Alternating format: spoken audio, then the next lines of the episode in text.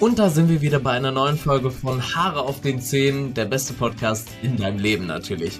Gibt ja ein paar Podcasts, aber ich glaube, das ist der Podcast, der euch auch wirklich zum Lächeln bringt.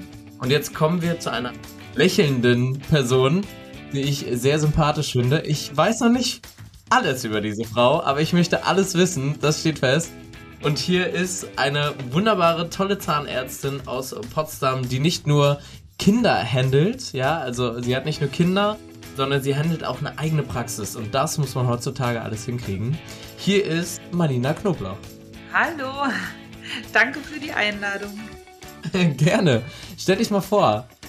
Genau, ähm, ja, ich heiße Marina Knoblauch und ich bin 38 Jahre und Zahnärztin im Herzen von Potsdam in meiner eigenen Zahnarztpraxis. Ich habe äh, eine Ausbildung gemacht zur Zahntechnikerin am Anfang, bevor ich angefangen habe zu studieren und habe dann das Studium in Kiel absolviert und war dann lange angestellt in Potsdam, hab, oder beziehungsweise am Schwilosee ist es im, im wunderschönen Kaput bei Potsdam.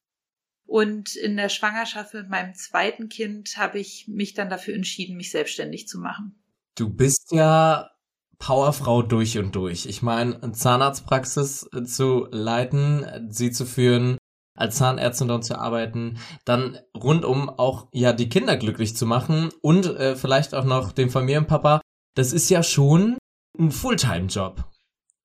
Ja, das stimmt. Es gab sehr viele Zeiten, wo ich manchmal nicht so richtig wusste, wo oben und unten ist, wo ich immer dachte, Hauptsache, wir überstehen den Tag irgendwie gut und das war bestimmt auch nicht immer einfach. Und ähm, nochmal zum Thema Powerfrau. Ich finde ja einfach, grundsätzlich finde ich Frauen wunderbar, weil sehr viele Frauen in meinem Umkreis, egal ob sie selbstständig sind oder nicht, egal ob sie Kinder haben oder nicht, so viel im Leben leisten. Deswegen äh, bezeichne ich mich nicht als eine Powerfrau. Ich weiß nicht, ob das so wirklich äh, gerecht wird. Aber na klar, das ist schon eine sehr, sehr große Herausforderung und ähm, damals habe ich mich auch gefragt, bin ich irgendwie irre geworden, dass ich das mache und schaffe ich das dann auch? Aber man muss Prioritäten setzen im Leben und meine Priorität liegt ganz klar auf der Familie. Also es geht darum, dass es der Familie gut geht und die Familie glücklich ist und die Praxis ist für mich ja eine Identität meiner eigenen Selbst, es ist eine Traumverwirklichung, die ich mir schon immer gewünscht habe, seitdem klar war, ich möchte Zahnmedizin studieren, war es für mich immer dass ich gesagt habe, irgendwann werde ich mal eine kleine, feine Zahnarztpraxis haben, wo jeder willkommen ist, wo sich jeder wohlfühlt, wo sich jeder mit Respekt begegnen kann. Und ja, diesen Wunsch dürfte ich mir also dieses Jahr erfüllen. Warum keine Kinderzahnarztpraxis eigentlich? Oh Gott, ich habe ja zwei Kinder zu Hause, die mich schon komplett auslassen. ähm, ich glaube, ich bin gar nicht so eine typische Kinderzahnärztin. Also natürlich behandeln wir auch Kinder und das mache ich auch, glaube ich, mit sehr viel Liebe und Verständnis, aber ich bin einfach so gerne im Austausch mit allen Menschen, also mit alt, mit jung, egal in, aus welcher Herkunft sie sind oder äh, in welcher Lebenslage sie sich befinden. Und das finde ich einfach so wunderbar an diesem Beruf und deswegen wollte ich mich gar nicht da so einschränken und nur Kinder behandeln, sondern ja einfach auch mich sehr, sehr gerne mit erwachsenen Patienten unterhalten dürfen und auch diese behandeln. Was ich ganz spannend finde, das ist wirklich so eine Frage, die ich mich immer gestellt habe. Behandelt man gerne seine eigenen Kinder? Dürfen die zu dir in die Praxis kommen und darf auch dein Mann oder Partner mit in die Praxis kommen? Ja, also äh, natürlich, auf jeden Fall. Und auch meine Eltern und meine Schwiegereltern und meine ganze Familie ist ja bei mir im Behandlung. Ganz Potsdam kommt. Ja, wir kommen alle aus Potsdam, genau. Dadurch ist es auch ähm, ganz schön und, und auch sehr hilfreich, mit den Kindern, wenn ich mal spät auch arbeiten muss, dass die dann auch betreut sind. Aber mein Sohn, der ja im März letzten Jahres geboren wurde, der ist ja sozusagen in der Praxis, erstmal auf der Baustelle der Praxis groß geworden und die erste Zeit auch in der, in der Praxis, da durften sich meine Helferinnen dann also immer um ihn kümmern. Und klar, meine Kinder sind total daran gewöhnt, in der Praxis behandelt zu werden und auch sehr regelmäßig hier. Und wenn ich dann mal abgeholt werde von meiner Familie, dann sind die Kinder da und dann wollen sie auch gerne, dass man ihm mal die Zähne putzt oder sowas oder ich das dann immer schön kontrollieren kann. Also sie sind ja, das ist ja Prägung, würde ich sogar sagen. Das sind richtige Zahnarztbabys. ja. Eure Zahnarztbabys. Ja, das ist doch super süß. Und wie war das für dich? Ist das eine Praxis, die du übernommen hast oder ist das eine Praxis, die komplett neu ist? Es ist eine Praxis, die ich übernommen habe und meine Vorgängerin, die ist mir auch ganz nah. Äh, ich habe nie mit ihr zusammengearbeitet. Das wäre für mich allerdings auch sehr schön gewesen, wie so ein kleines Mentoring auch. Und ich fand einfach die Idee sehr schön, eine Praxis zu übernehmen, wo sehr viele Patienten wirklich so viele Jahre in Behandlung waren, über 30 Jahre. Und hier ist so viel positive Energie einfach auch in der Praxis. Und ich fand das für mich genau den richtigen Weg, einen Patientenstamm zu übernehmen und mich in dieser Praxis aber ganz neu zu identifizieren und natürlich auch der ganzen Praxis einen neuen Glanz, möchte ich meinen, zu verleihen und auch meine Identität hier reinzubringen. Und deswegen auch rein finanziell dachte ich damals, dass es ähm, attraktiver für mich wäre, eine Praxis zu übernehmen. Im Endeffekt muss ich sagen, dass es, glaube ich, rein finanziell egal ist, ob man eine Praxis übernimmt oder neu gründet, weil das sind sowieso einfach so unwahrscheinliche Summen, wo ich, äh, als ich mich damit das erste Mal beschäftigt habe, fast hinten umgefallen bin. Gerade mit zwei Kindern und all der Ungewissheit, was da noch so kommt und ich glaube, Frauen sind sowieso auf, was finanzielle Geschichten angeht, eher zurückhaltender und überlegen dann wirklich mehrmals, ob das möglich ist, rein finanziell sowas zu stemmen. Was kam da so auf dich zu? Also wenn man jetzt so eine Praxis übernimmt, wie muss ich mir das vorstellen? Was jetzt hat man da natürlich so eine so eine Auslöse pro Patient oder wie sieht das aus? Man hat eine Praxis, die dann attraktiv für einen ist und dann sagt ja der Vorgänger, also meine Vorgängerin in dem Fall, wie viel Geld sie für diese Praxis haben möchte. Und das unterteilt sich immer in einem materiellen Wert, also was ist wirklich an Material in der Praxis enthalten. Und auf der einen anderen Seite steht, steht der ideelle Wert, also das, wie viel Herzblut von meiner Vorgängerin in der Praxis war, das ist nicht an Materialien zu bemessen, sondern einfach, was sie dafür haben möchte. Und ich habe überhaupt nie daran gezweifelt und habe einfach ihr das bezahlt, was sie gerne wollte und habe einfach nicht gedacht, dass das irgendwie nicht gerechtfertigt wäre. Und im Endeffekt muss ich auch sagen, dass es genau richtig war. Dann auf der anderen Seite ist es natürlich auch eine Praxis, die 30 Jahre alt ist dass da sehr, sehr viele Dinge zu erneuern sind. Ich meine, wir sind eine komplett digitale Praxis und vorher war es gar nicht digital. Also es war halt alles, was man sich so von früher vorstellt, das gab es in der Praxis. Es war noch so türkisgrün, was man noch von ganz, ganz früher kennt. Also ich bin Baujahr 1984 und ähm, kenne das noch damals von meinem Zahnarzt. Der hatte auch alles in Türkis gehabt. Mein Kinderzahnarzt auch. Ja, genau. Und ich fand's immer ganz, also das hat mich nicht glücklich gemacht, dahin zu gehen.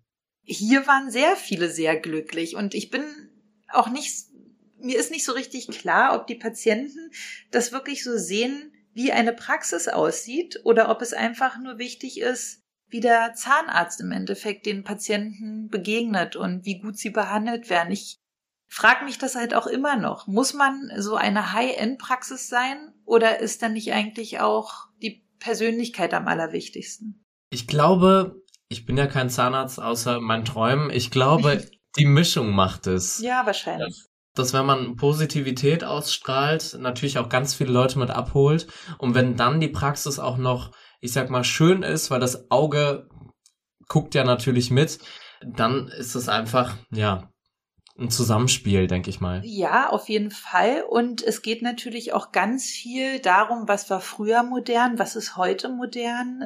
Das spielt vor 30 Jahren war das halt super modern, äh, türkis gekleidet zu sein. Und heute sieht man ganz viel in, oder die, die Stühle und die ganze Praxis türkis zu haben. Das war ja früher modern. Und heute ist es, glaube ich, eher äh, auch schwarze Sitze, schwarze Polster und so. Das ist ja jetzt sehr modern. Und ach, was weiß ich, von mir aus auch pink oder so, ja. Es ist halt ständig alles im Wandel und wenn ich irgendwann in Rente gehe, ist wahrscheinlich meine Praxis, schlagen sie die Hände über den Kopf und denken so, mein Gott, ist das oldschool. Die kaufe ich dann die Praxis. Schön. Und mach dann DM rein. Ich kann ja nicht äh, Zähne ziehen. Aber wovor hattest du am meisten Angst, als du gesagt hast, okay, ich übernehme jetzt eine Praxis in Potsdam? Dass die Patienten nicht kommen. Weil sie dich nicht kennen? Ja, genau. Ich habe ja nun nicht, ich bin Potsdamerin durch und durch. Und ich würde sagen, dass ich auch sehr viele Menschen hier kenne, aber dass es für viele Leute vielleicht auch eine Überwindung ist, wenn sie jemanden gut kennen, dann zu mir zu kommen, weil sie dann sagen, oh, das ist so eine intime Sache und ähnlich wie ein Frauenarzt, äh, da möchte man ja vielleicht nicht unbedingt seinen Mund aufmachen, gerade wenn man Baustellen hat. Und ich sage dann immer, das ist doch das Allerbeste, wenn ihr jemanden habt, dem ihr vertraut und wo ihr wisst, so, der ist ehrlich und, und loyal euch gegenüber und macht halt das, was für euch am besten ist. Ich habe das halt nie so richtig verstehen können.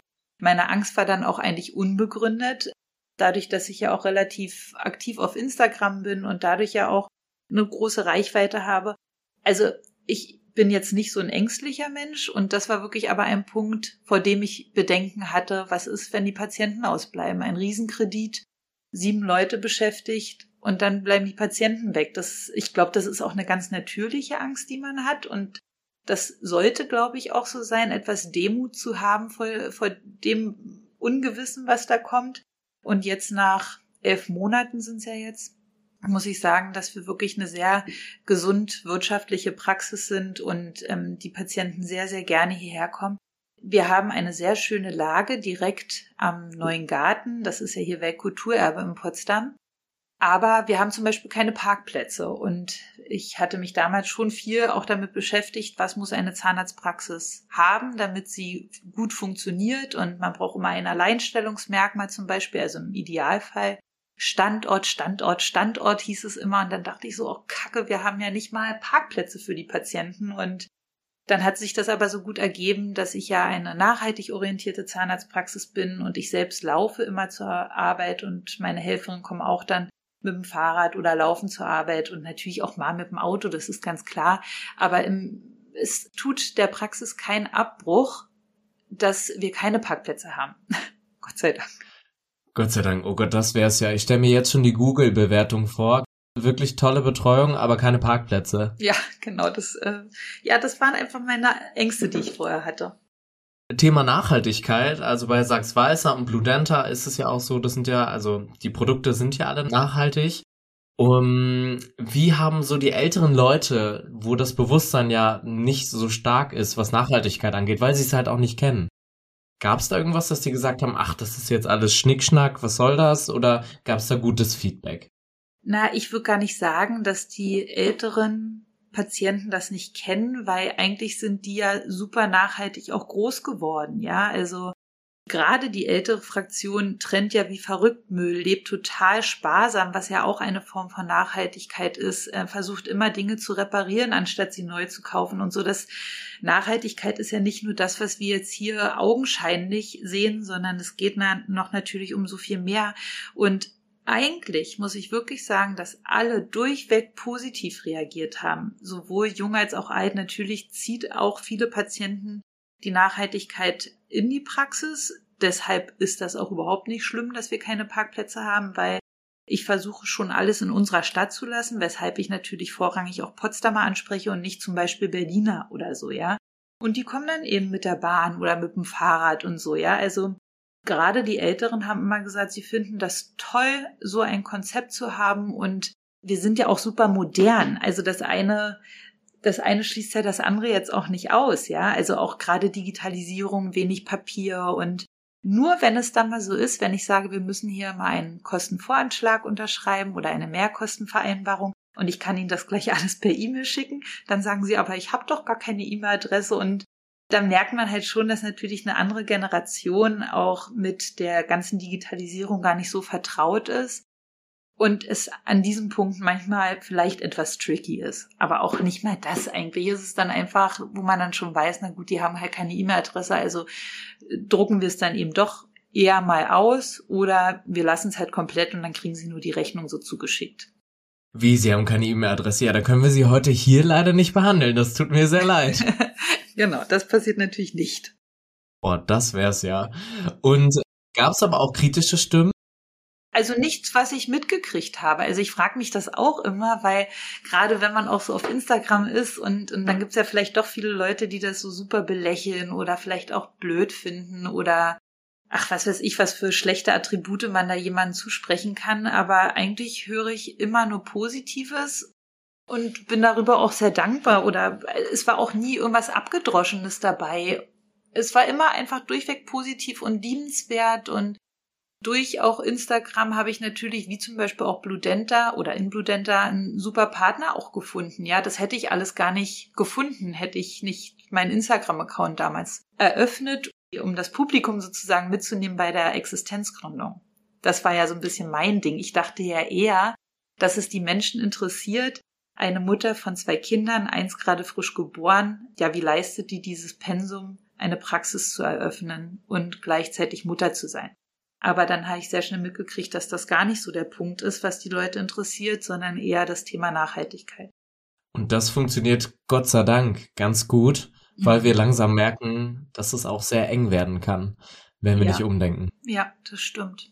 Und innerhalb eines Jahres, muss ich auch ehrlich sagen, ist, der, ist die Verfügbarkeit von dentalen Produkten und der Nachhaltigkeit so enorm gestiegen. Also ich weiß noch, wie ich damals gestruggelt und gehadert und alle möglichen Firmen angeschrieben habe, angerufen habe, irgendwelche Hersteller und so, ja. Und ich dachte, das gibt's doch nicht. Wie wenig gibt's denn bitte in der Zahnmedizin?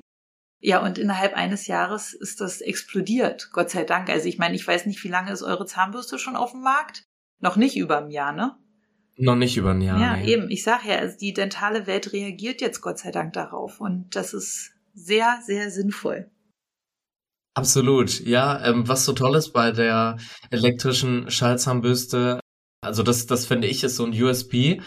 Für die Leute, die nicht wissen, was USP ist, das ist so Alleinstellungsmerkmal. Was ich sehr gut finde, ist, dass zum Beispiel dieser Travel-Beutel, den man dazu bekommt, dass der an einer Behindertenwerkstatt in Deutschland gefertigt wird. Ja, das ist cool.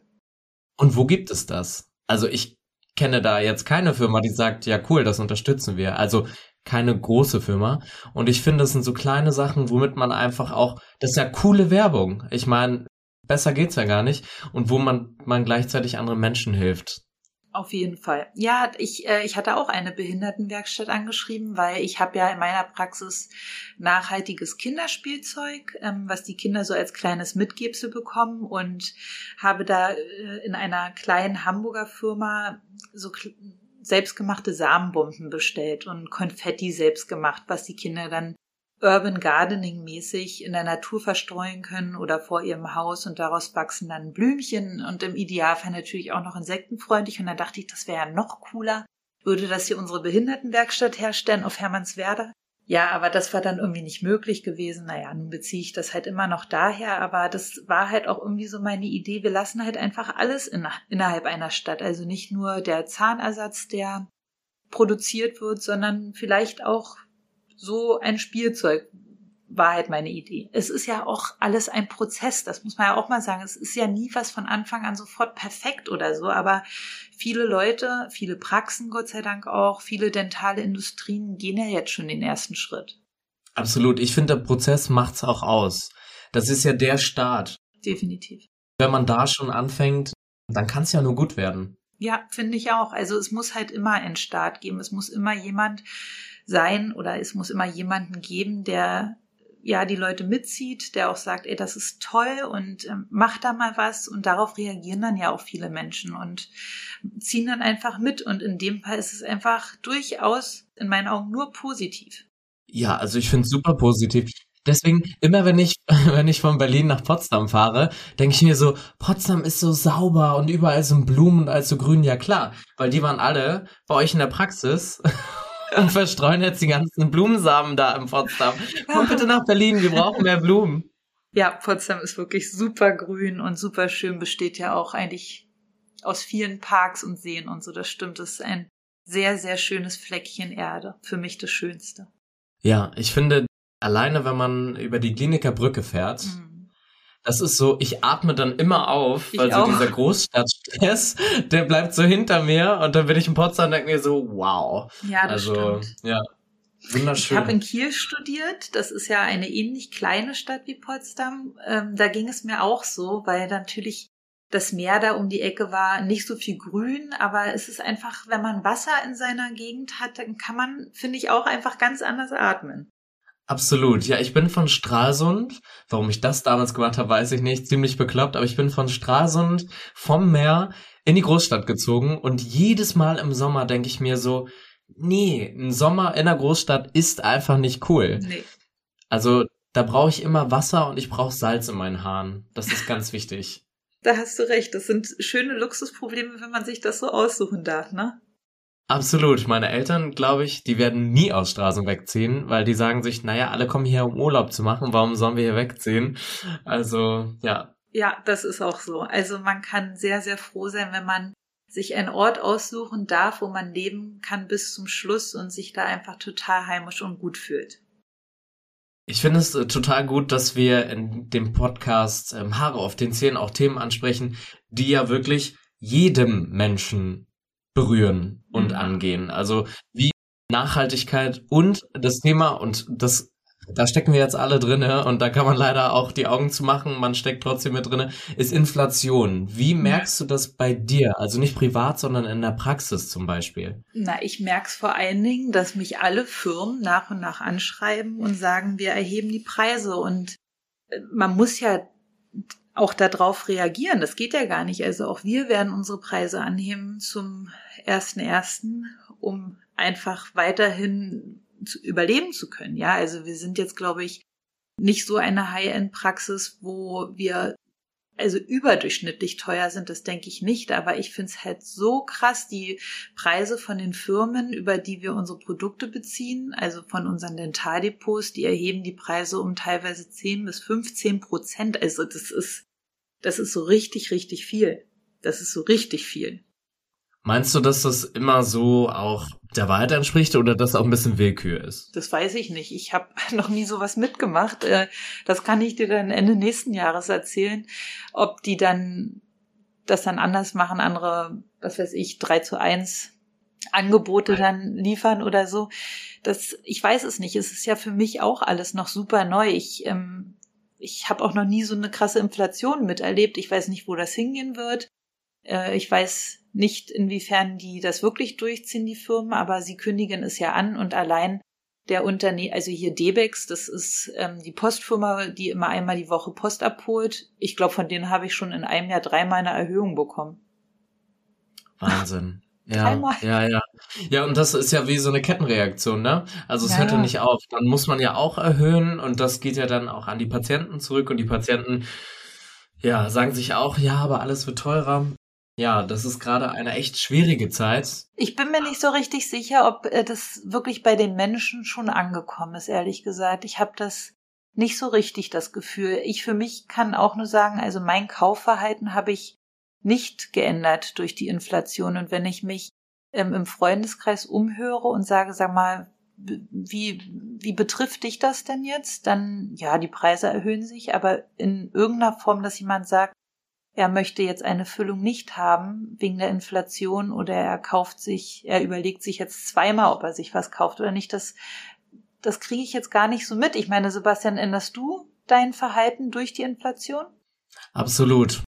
Und zwar bin ich quasi für mich alleine. Das heißt, ich gucke natürlich mit den Heizkosten, mit den Stromkosten bei mir zu Hause, dass das halt nicht explodiert. Ich keine krasse Nachzahlung bekomme, weil ich habe nicht den Background, dass ich sagen kann, okay, ich frag mal Oma oder Mutti oder so. Und ähm, tatsächlich Thema Essen gehen. Ich bin so ein Mensch, ich kann nicht kochen. Ist ein großer Fehler. Vielleicht ist so ein Kochkurs jetzt günstiger als essen zu gehen. Ich gehe unwahrscheinlich gerne mit meinen Freunden essen. Und das ist jetzt auch nicht mehr jeden zweiten Tag drinnen, weil einfach auch ähm, pauschal die Restaurants sagen, ja, wir machen halt pro Gericht einfach drei Euro teurer, weil wir auch nicht wissen, wohin das geht. Das ist schon schwierig. Und ich jetzt als Neuberliner rechne das immer in Döner um. Also als ich nach Berlin gezogen bin, hat hier ein Döner mal drei Euro gekostet. Wir sind bei 8,50 Euro. Das ist, also das ist wirklich Wahnsinn. Und man hat auch das Gefühl, dass die, die Portion, die man da bekommt oder das Essen, dass das auch nicht mehr geworden ist, sondern ganz im Gegenteil. Dann gibt's halt kein Brot mehr beim Griechen dazu und äh, beim Asiaten gibt's dann keinen Glückskeks mehr. Also es wird dann on top auch noch ein bisschen eingespart. Ja, ja, okay. Also ich bestelle hier immer einmal in der Woche Essen für das ganze Team, also so, dass der Kühlschrank voll ist, damit jeder essen kann, was er will und der packt das alles in so eine Liste ein und wir lassen uns das einmal liefern. Da merke ich natürlich auch, dass das teurer geworden ist oder man einfach weniger hat für das Geld, was man vorher ausgegeben hat. Das ist schon so. Und trotzdem mache ich es. Also weißt du, daran habe ich jetzt nichts geändert. Und zum Essen gehen habe ich leider keine Zeit momentan. Das holen wir nach auf jeden Fall. Ja. Du hast sieben Angestellte. Ja. Sind das alles Frauen oder hast du auch Männer bei dir angestellt? Und ähm, wie hast du die Leute gefunden? Ja, ich, ich hätte schon gern einen Mann in der Praxis, muss ich sagen, allein, der mir einmal, was weiß ich, helfen kann, äh, eine Schraube anzubringen oder so. Oder äh, ein Loch zu bohren, mal in die Wand. Also es gibt immer so Momente, wo ich denke, also eigentlich bräuchten wir hier wirklich mal einen Mann in der Praxis. Genau, ich habe sieben Angestellte, wobei natürlich eine auf Honorarbasis ist, meine ZMV. Dann habe ich zwei geringfügig Beschäftigte. Beschäftigte. Es ist ja eine Zeit, finde ich persönlich, wo die Menschen nicht mehr so Vollzeit arbeiten möchten. Also zumindest in der Zahnmedizin ist das so. Oder das kriege ich so ein bisschen mit, weil natürlich die Leute, die Frauen auch Kinder haben und das dann einfach nicht wissen, wie sie das bewerkstelligen sollen alles ja, ich arbeite 37 Stunden am Stuhl und hatte mir damals auch geschworen, ich nehme einfach nichts mit nach Hause, weil sonst komme ich ja gar nicht mehr zur Ruhe. Und das ist auch noch, das kann ich wieder den Bogen spannen, so die Priorität liegt auf den Kindern. Damit meine ich nicht direkt, dass meine Arbeit darunter leidet, sondern einfach wenn ich aus der Praxis raus bin, dann schließe ich die Tür zu und werde mich nicht mehr weiter damit beschäftigen. Und das habe ich mir gesagt, auch wenn vielleicht Dinge liegen bleiben, auch wenn das bedeutet, dass ich nicht jedes Tagesprotokoll durchgehen kann. Das war für mich die einzige Möglichkeit, um für mich selbst einen Work-Life-Balance zu schaffen, die für alle in Ordnung ist. Und die Praxis ist für mich mein absoluter Ruhepol. Ähm, ich fühle mich ja einfach jeden Tag so wohl und das, wenn man 37 Stunden arbeitet, dann sollte man sich auch sehr wohl in seinem eigenen Unternehmen fühlen.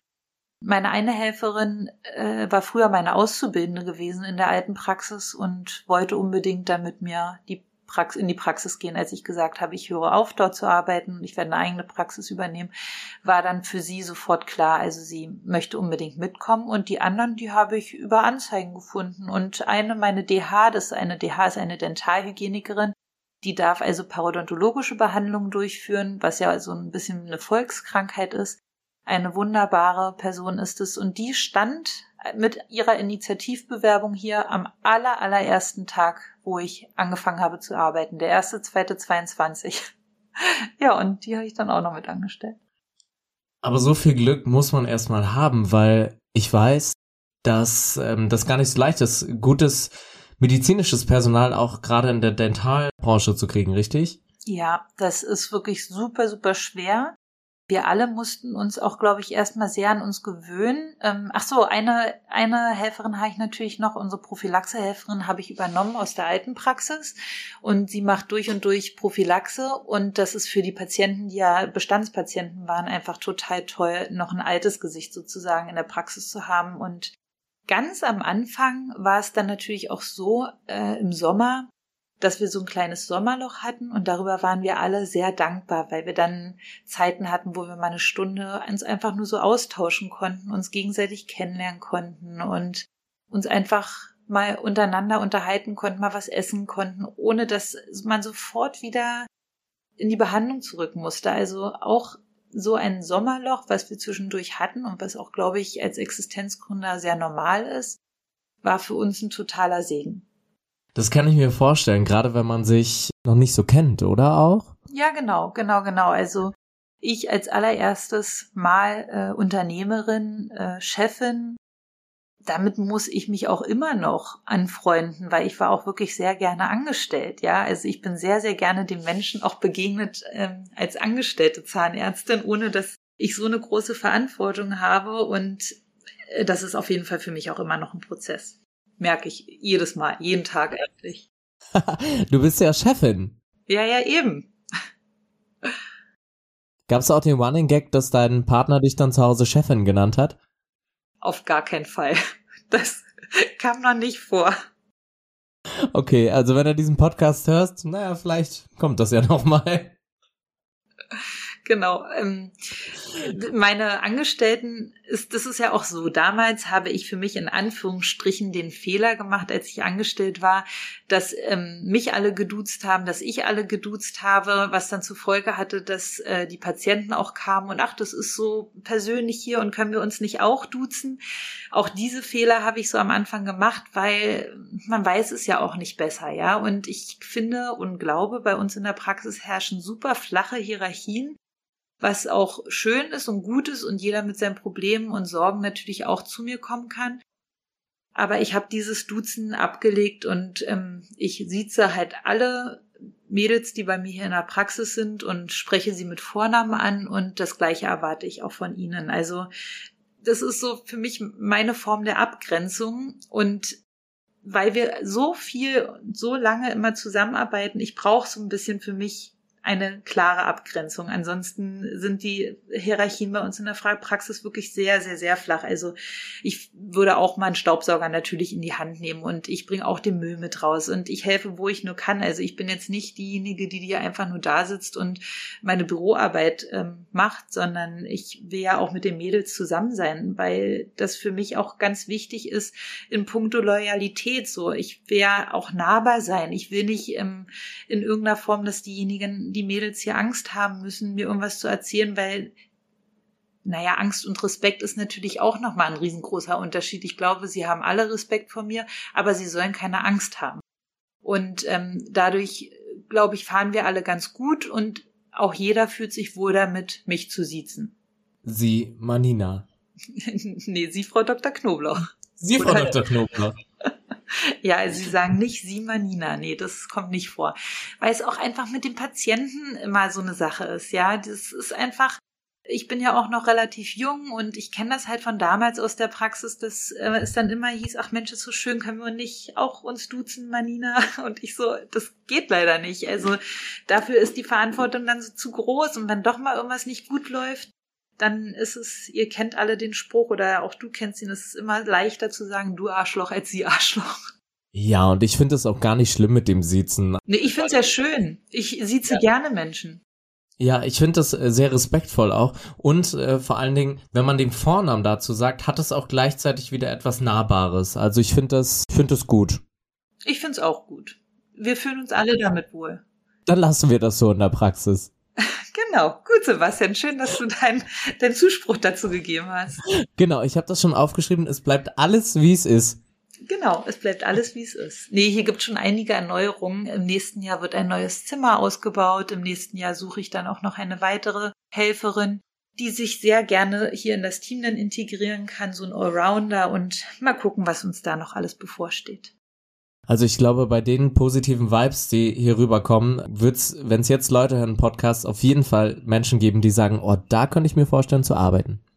Ja, na dann könnt ihr diejenigen, die sich das anhören, sehr, sehr gerne hier zu mir kommen, mal einen Tag mitlaufen. Wir hatten auch schon eine super süße Praktikantin mal gehabt, die ähm, auch Zahnmedizin studiert. Und äh, das ist immer toll, wenn einfach Leute so ein Interesse daran haben, auch mal hinter zu gucken, wie arbeiten wir so, was ist unser Konzept und also wir sind ganz offen für alle Leute, die hier ein Praktikum machen möchten, die gerne anfangen möchten, hier zu arbeiten und ja, also sind immer alle sehr herzlich willkommen.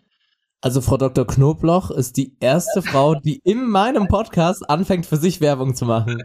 Auf eine sehr charmante Art und Weise. Ja, also wenn ihr Lust habt auf ein gutes Praktikum oder generell auf ein Team mit Herz und Verstand, dann seid ihr natürlich bei dieser Praxis goldrichtig, würde ich sagen.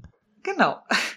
Was mich noch interessieren würde, das wäre so meine letzte Frage. Was würdest du Frauen auf den Weg geben oder auch Männern, die jetzt bei einer Neugründung sind, die vielleicht auch Familie haben und sagen, mhm. okay, schaffe ich das? Was hat dich quasi bewegt und, und wieso bist du so erfolgreich geworden? Ich hätte es nicht geschafft ohne meine Familie, die ich habe. Das ist ganz klar. Also wenn man Familie hat, und ich glaube als Mann, der Familie hat, steht ja dahinter auch immer noch eine Mama, Gott sei Dank, die dann vielleicht diese Situation auch übernimmt, zu sagen, ich ermögliche dir den Rücken frei zu halten und kümmere mich in, um die Kinder, während äh, du dir dein Unternehmen aufbaust, weil nichts anderes mache ja auch ich. Ich baue ein Unternehmen auf und habe im Hintergrund noch zwei Kinder und es geht einfach nicht ohne die Unterstützung von Familie und ähm, oder vielleicht haben manche auch ein Au-pair, so meine Freundinnen, die Zahnärzte sind, die haben, viele haben halt ein Au-pair und das wäre durchaus auch eine Überlegung wert. Und ansonsten man muss Mut haben. Und mein Spruch ist immer, am Anfang äh, steht Mut, am Ende das Glück.